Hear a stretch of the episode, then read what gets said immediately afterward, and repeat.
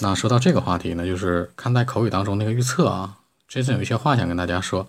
对于备考时间特别紧张的考鸭们来说，无论你英语水平如何高或者低，提前看看口语预测里面题目吧，其实都是非常高效的一种备战方法。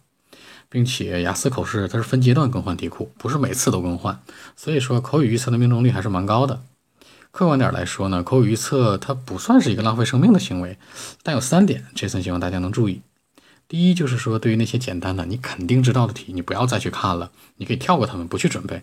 有重点的去准备那些你不会的题，因为你你在考试那天你会发现不会的题的时候你是大脑空白，会的题的时候大脑也是空白，只不过是马上能够承接下来。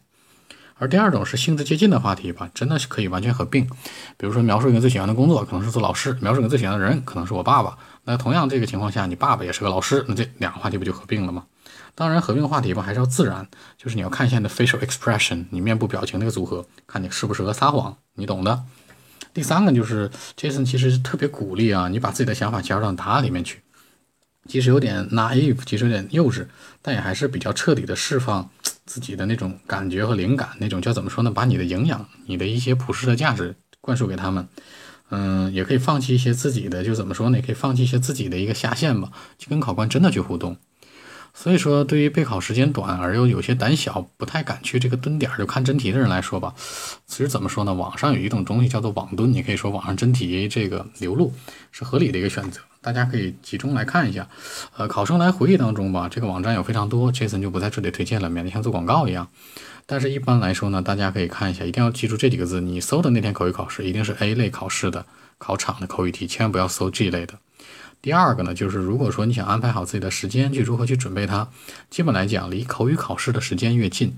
那你回忆的信息就越新。但绝绝对不要把所有的点都押宝押到这个网上，或押到这些不靠谱的事儿上，因为一定要留出足够的时间在路上，或者说在什么，在你准备这条道路上。所以说，一般来讲吧，同一天的口语话题，或者说在三天之内的口语话题，比如说周四考啊，周五考，周六考，它都很有参考价值。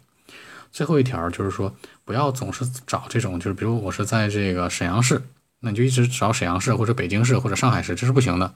因为事实上，同一个半天儿吧，全国各地的这种考题都是同步的，有的时候甚至在全球范围之内也是同步，只是抛开时差问题的话。所以就是说，只要大陆考题是这样汇总起来的，就是越全越好。你可以看一个里面不会的点，最好还是在专业的人士指导下去进行。所以说，怎么说呢？雅思口语预测吧，是一场没有硝烟的这一类的战争。当然，分数是最重要的，大家要相信自己的，仍然是自己的口语的实力。